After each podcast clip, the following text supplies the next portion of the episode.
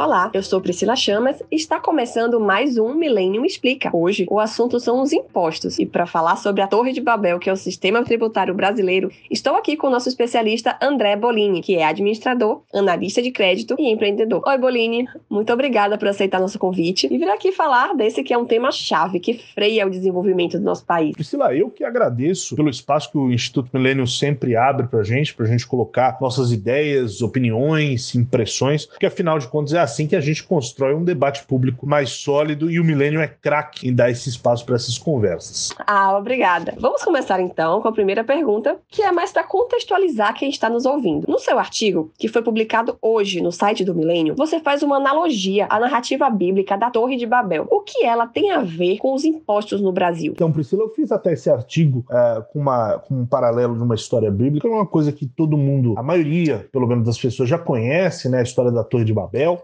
Então fica mais fácil da gente abordar um problema complexo da economia, normalmente vem com explicações cheias de jargões, termos técnicos, é, só que agora com, com uma história, um conto todo mundo conhece. Então é muito mais fácil você transmitir a mensagem principal, a mensagem central, né? os principais aprendizados, uh, e o povo acho que fixa melhor né? o que você quer dizer. É, e para quem não conhece a história da Torre de Babel, é a seguinte: é, ali você tem, depois do dilúvio, é um povo unido uh, que sobrevive à elevação do nível das águas, passa a se estabelecer e começa a construir uma torre. Uma torre com o objetivo de alcançar o reino dos céus, de fugir de dilúvios pudessem vir depois. E Jeová, Deus Todo-Poderoso, vendo aquela postura, uh, não se conforma e fala: não, vocês não vão construir essa torre. E como que vocês vão construir? Vocês não vão conseguir se comunicar entre si. Faz com que cada um dos construtores, pedreiros, mestres de obra que trabalhavam na torre, cada um passe a falar uma língua diferente. Então ele faz um sistema desintegrado entre si e a partir disso a construção da torre fica possibilitada. Eu quis fazer o, o paralelo com o nosso sistema tributário porque me parece que é, é, é muito parecido, né? Uh, você tem uma infinidade de impostos que não se conversam entre si. Então o contribuinte tem uma dificuldade tremenda para se localizar. E no final, a, a, minha analogia de construir uma torre de Babel, de Babel, construir um Brasil próspero. Porque a partir do momento que a gente não, se, não consegue se comunicar entre si com um sistema totalmente fragmentado, não harmônico, a gente não caminha para frente. A gente não consegue construir um Brasil próspero. A gente fica estagnado, não sai do chão. Perfeito. É assim mesmo. Aqui a gente gasta mais de 1.500 horas por ano apenas para calcular os impostos a pagar. Explica melhor pra gente qual é a dificuldade dos impostos no Brasil. Esse é o ponto central da conversa. Não é fácil pagar imposto no Brasil, mesmo que você queira pagar tudo certinho, todo, todo o montante total certinho. Não é fácil você calcular o quanto você vai ter que pagar. Porque aqui eu não estou falando tá, do imposto de renda da pessoa física, né, que tem aquele programinha, tem o aplicativo. Talvez esse seja o aplicativo que mais funciona na República. Se tem uma coisa que a Receita Federal faz direito, é realmente arrecadar e, e cruzar todos os dados das pessoas físicas para não deixar passar um centavo sequer. Aqui eu estou falando, na verdade, da dificuldade de se calcular impostos sobre o consumo, né? Aqueles,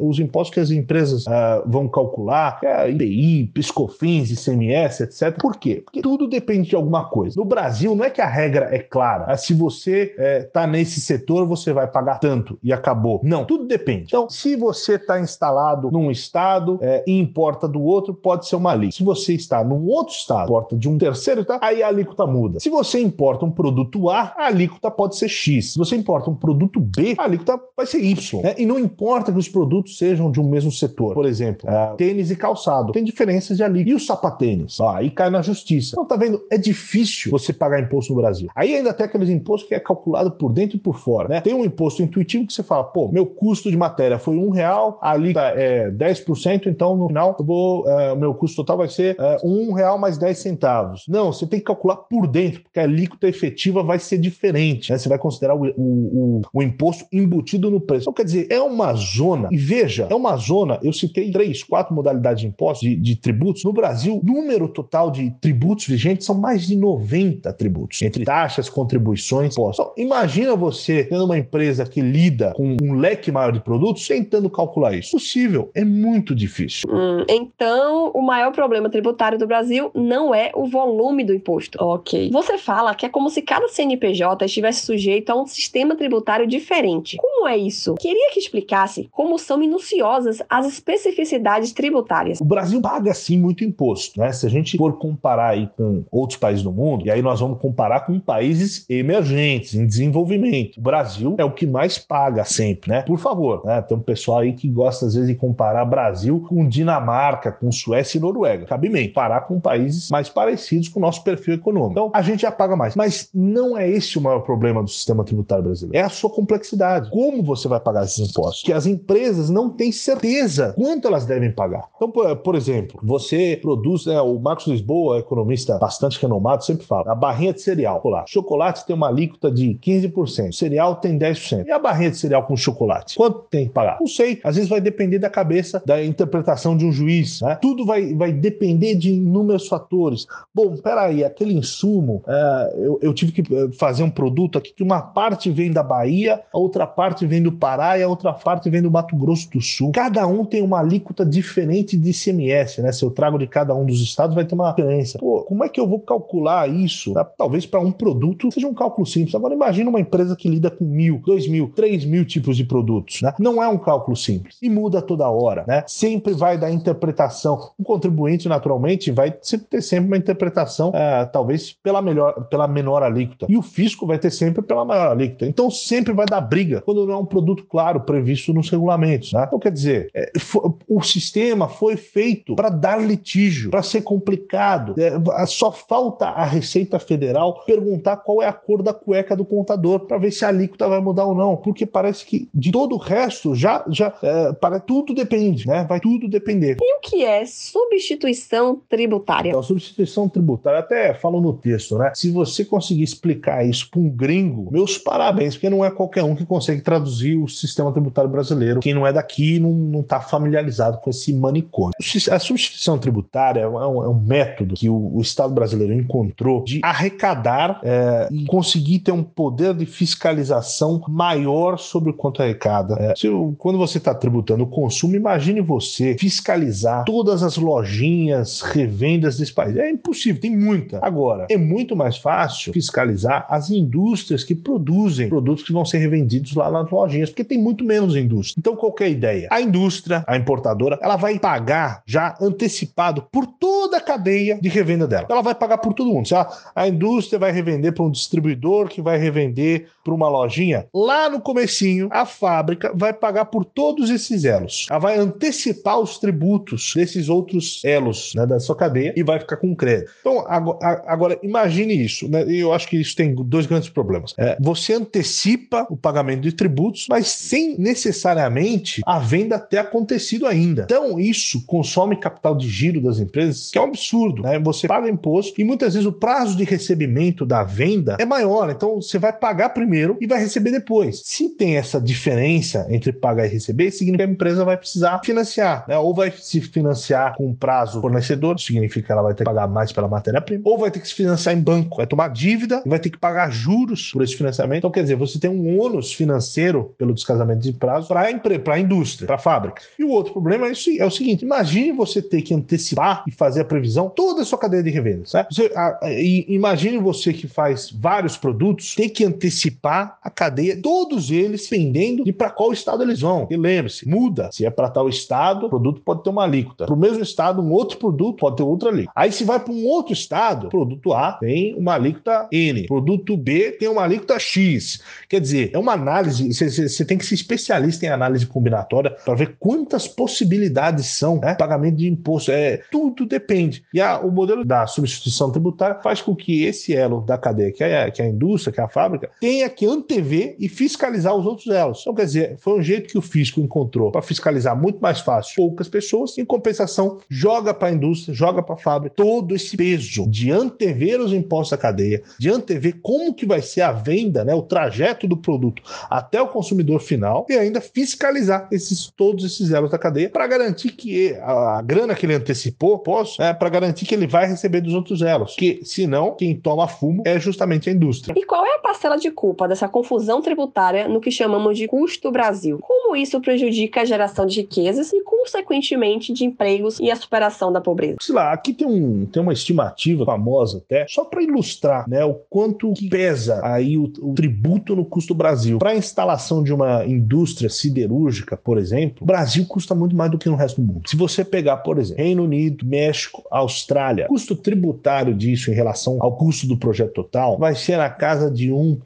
1,5%. No Brasil, o custo tributário vai ser 10%. Então veja como a gente fica muito menos competitivo em relação ao resto do mundo. Consequência, como isso acaba atraindo muito menos investimento do que se atrai no resto do mundo. E nós vamos ficando para trás. E a gente sabe, com investimento em capital, que a gente vai superar a pobreza. E se a gente penaliza o investimento, nós vamos andando e caminhando sendo um país pobre, né? Sem, sem superar esses entraves de hoje. Uhum. Uma empresa que gasta 1.500 horas apenas calculando impostos está deixando de gastar essas mesmas horas produzindo em sua atividade fim. Será que é por isso que a produtividade do Brasil é tão baixa comparada com o resto do mundo? É, isso já, já é o resumo da história mesmo. Mas vamos tomar, por exemplo, aí a loja de materiais de construção, vou te falar. Ah, bom, começou a crescer, etc. Vai vender mais produtos, vai vender para mais estados. Antes de mais nada, ela vai ter que. Eh, você pensaria, pô, ela vai ter que usar esse capital para uh, abrir uma nova loja, contratar novos funcionários. Não, antes de mais nada, ela vai ter que contratar mais gente para o departamento de contabilidade, porque vai complicar muito mais é, fazer uma operação para mais um estado ou lidar com mais produtos, porque lembra daquilo, né? Tem imposto diferente para cada estado e tem cada produto tá indo tem uma alíquota diferente. E dependendo por prestação de serviço, são 5.570 municípios. Cada município é, tem suas próprias regras sobre o ISS, é a modalidade municipal de tributo. É, então, veja, todo esse recurso que ela poderia, a empresa poderia estar tá alocando é, num processo produtivo mais eficiente, para produzir mais, a sociedade como um todo ter mais bens à disposição, né, mais bens à disposição, a gente sabe que é isso que no final barateia o preço final dos bens. É, ao invés disso, não, nós estamos transferindo recurso para contadores, para escritórios de contabilidade. Aqui inclui também advogados tributaristas, né, que não, o nosso sistema ele parece que pede litígio. Né? Então, naturalmente, vai ter que destinar uma gama de recursos que sempre vai ter uma interpretação mais favorável ao contribuinte e uma mais favorável ao físico. Por quê? Porque a legislação não é clara, a legislação não é simples. Um vai estar com um regulamento, o outro vai estar com outro regulamento debaixo do braço. E aí vai ter que ir para o juiz decidir quem que tá certo. Né? E às vezes o juiz decide de uma forma assim no Paraná, mas decide de outra Pará. E aí você imagina uma, uma firma que opera Paraná e no Pará, é, tendo decisões diferentes sobre uma mesma matéria, né? Mas só porque o, o CEP é diferente, custo já variou o custo, né? Uma vai ter um custo, a outra não. Quer dizer, então esse tipo de coisa vai atrofiando o Brasil, vai atrofiando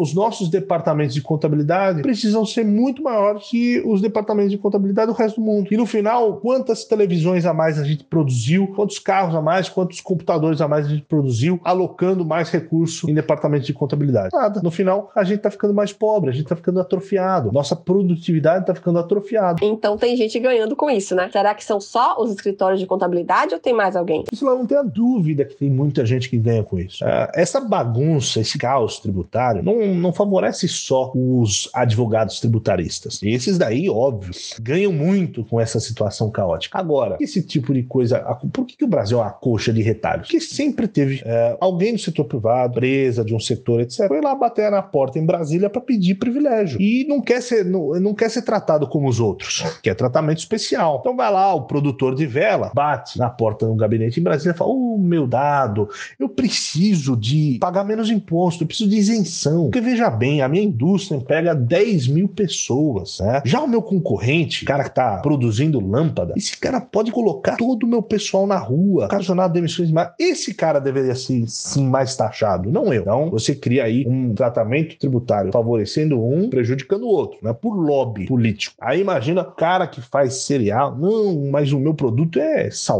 etc. Taxa menos para as pessoas consumirem mais. Afinal, é saudável, tem que estimular. Agora, o meu concorrente que faz chocolate, esse cara talvez você tenha que olhar é, para taxar mais. E assim você vai criando essa coxa de retalho, que cada produto é um, etc, etc. E justamente de pessoas, de, de é, partes interessadas que a primeiro momento, no primeiro momento, podem ter um ganho uh, individual concentrado, etc. É, mas não estão percebendo que no fundo, no fundo, estamos todo mundo perdendo, porque o país como um todo está ficando pobre. Só que aquela coisa, como o benefício é centralizado e os custos são dispersos, vale a pena para o cara ir lá em Brasília, bater na porta do deputado e pedir isenção. Vale a pena pedir tra é, tratamento tributário diferenciado. Vale a pena fazer lobby para sobretaxar o concorrente. Porque no final, esses custos, esses custos estão sendo todos eles divididos com a sociedade. E quem ganha está ganhando. É, é, são poucas pessoas que estão ganhando muito. Tá? Então, é, sempre que a gente tem uma excrescência é, das instituições instituições econômicas, pode olhar sempre por trás. Tem um grupo pequeno que captura o poder político, porque o poder político, aquela coisa, quando a compra e a venda são reguladas por lei, a primeira coisa que será comprada e vendida são os legisladores. A partir do momento que o poder político é, tem essa, esse tipo de discricionalidade, pode tributar mais um ou menos o outro, é natural que vai acontecer isso. É natural que os mais próximos dos círculos políticos vão se favorecer. Pagar conta é a sociedade como um todo. Qual a solução? Tem solução? A solução já está prescrita faz décadas. Né? Até recomendo aí ao nosso ouvinte, é, tem um documento chamado A Agenda Perdida,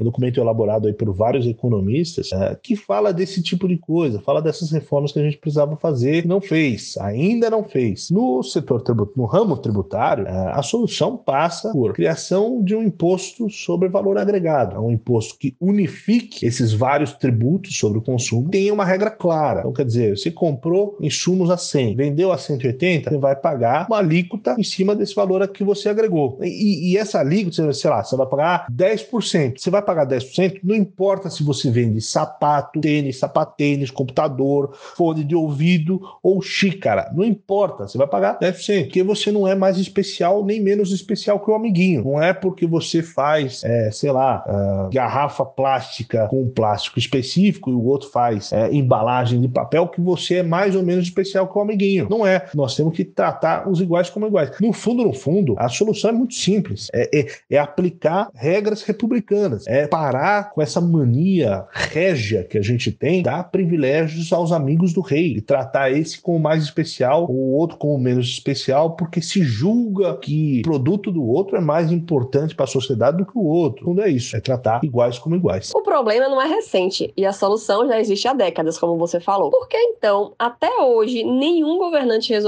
O que que falta? É, de fato, não é um problema recente, mas é aquela coisa que político gosta de mexer em vespeiro. Nenhum. Então é por isso que a gente vai andando e capengando assim, que é, se você for fazer uma reforma, é, unificar alíquotas, é, unificar regras, unificar tributos, tem gente hoje que paga mais do que deveria, uma reforma passaria a pagar menos. Agora, tem gente que, por outro lado, paga menos, uma reforma, uma unificação de alíquotas, talvez passaria a pagar mais. Então já começa a cheadeira por aí, né? Ninguém, quando mexe no bolso, ninguém fica feliz. E aí o político tá sempre a, atrás de aprovação popular, que não tá afim de mexer, coisa que desanima o pessoal, o político já dá um passo para trás. E aí fica muito mais fácil, político, adicionar um retalho nessa coxa de retalhos que é o Brasil. Então fica muito mais fácil para o governante chegar e falar: olha, já que vocês estão pagando muito imposto, é uma isenção dos materiais do uso dessa profissão. Então veja bem, você deixou uh, um benefício centralizado, os custos vão ficar dispersos entre a sociedade e não se mexe com vespeiro nenhum. Você já viu uh, a população sair às ruas para reclamar que a indústria